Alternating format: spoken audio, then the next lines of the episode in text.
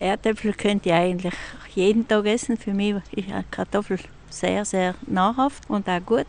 Und meine Lieblingskartoffeln sind Rosmarinkartoffeln im Rohr oder Püree oder Bellkartoffel. Einmal die Woche mindestens gibt es Erdäpfel bei uns als Zuspeise. Sì, e patate sono buone facendo gnocchi, dopo bollite e condite col prezzemolo aglio. Salzkartoffel gewürzt mit Petersilie und Knoblauch. Auch eine Möglichkeit, um die Kartoffel in der Küche einzusetzen.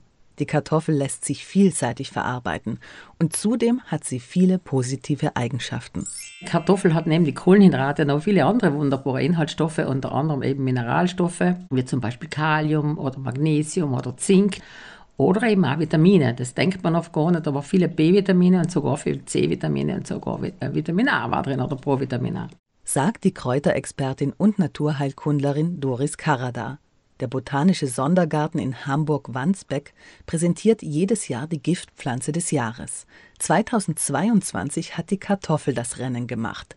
Das Alkaloid Solanin macht diese wichtige Kulturpflanze zu einer Giftpflanze. Solanin ist ein Inhaltsstoff von den Kartoffeln, der vor allem im grünen Teil der Kartoffel wächst. Das heißt, im, im oberirdischen Pflanzenteil, ober natürlich auch in der Knolle selber. Und vor allem, wenn die Kartoffeln im Licht gelagert werden, kennen wir alle, bilden die Kartoffeln irgendwann einen Grünanteil. Und dieser Grünanteil, das, ist, das enthält dieses sogenannte Solanin, genauso wie das, alle Nachtschattengewächse wie eben Tomaten oder eben Auberginen oder Melanzane, wie wir sagen die haben auch dieses Solanin. Und das kann eben relativ schädlich sein für einen Mensch, eben Darmbeschwerden, Magenbeschwerden, Übelkeit, Unterbrechen machen, wenn man das isst. Deswegen ist allem wichtig, dass die Kartoffeln nicht grün sind. Grüne und stark keimende Kartoffeln gehören also entsorgt, außer man möchte die unangenehme Bekanntschaft mit dem Nervengift Solanin machen. Wichtig zu wissen ist, dass Solanin durch einen normalen Kochvorgang nicht zerstört wird, sondern erst bei Temperaturen von über 240 Grad Celsius und apropos Kochen, besser ist mit Schale. In dem Moment, wo man sie nicht mit Schale kocht, geht natürlich viele wasserlösliche Vitamine verloren. Die Schale ist eine kleine Schutzschicht für die Kartoffel. Und in der, genommen ist in der, vor allem unter der frischen Schale, bei den frischen Kartoffeln, dann kann man die Schale noch mitessen. Aber bei der länger aufbewahrten Kartoffel, sagen wir so, dann sollte man danach die Schale wegtun. Am besten ist aber all mit der Schale kochen. Je mehr wir die Kartoffel schälen und sozusagen kochen, geht alles ins Wasser über, die wasserlöslichen Vitamine zumindest. Und wenn wir die wegschütten, dann sind die wasserlöslichen Vitamine, wie die B-Vitamine und die C-Vitamine, die sind wasserlöslich, die sind dann weg.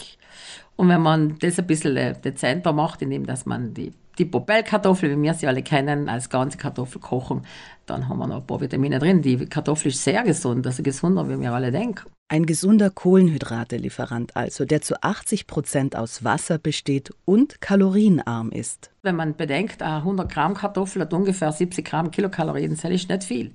Das hat 30 Prozent weniger als der Reis. Also Reis hat viel mehr Kilokalorien als die Kartoffel. Durchs Kalium ist es sehr gut für, für ein Herz, für den Kreislauf, für den ganzen Organismus.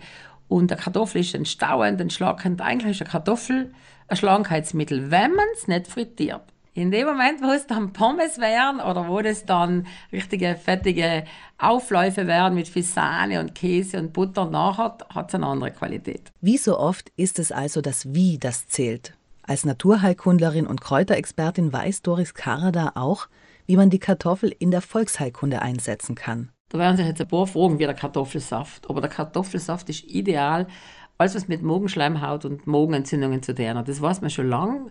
Am besten ist, wenn man den Kartoffelsaft in einer Zentrifuge presst sozusagen. Man kann aber auch die Kartoffel reiben, fest reiben und innen durch auspresst und den Kartoffelsaft trinken. Und man weiß, wirklich aus der Erfahrungsheilkunde muss man jetzt bewusst sagen, weil es eigentlich gar nicht so viele Studien gibt über die Kartoffel, was ich sehr schade finde. Aus der Erfahrungsheilkunde weiß man, dass man zweimal am Tag 50 Milliliter ungefähr, circa Kartoffelsaft trinkt, ist wirklich eines der besten Mittel bei Magen- und Magenschleimhautentzündungen, alles was mit dem Magen- und Darmbereich zu tun hat.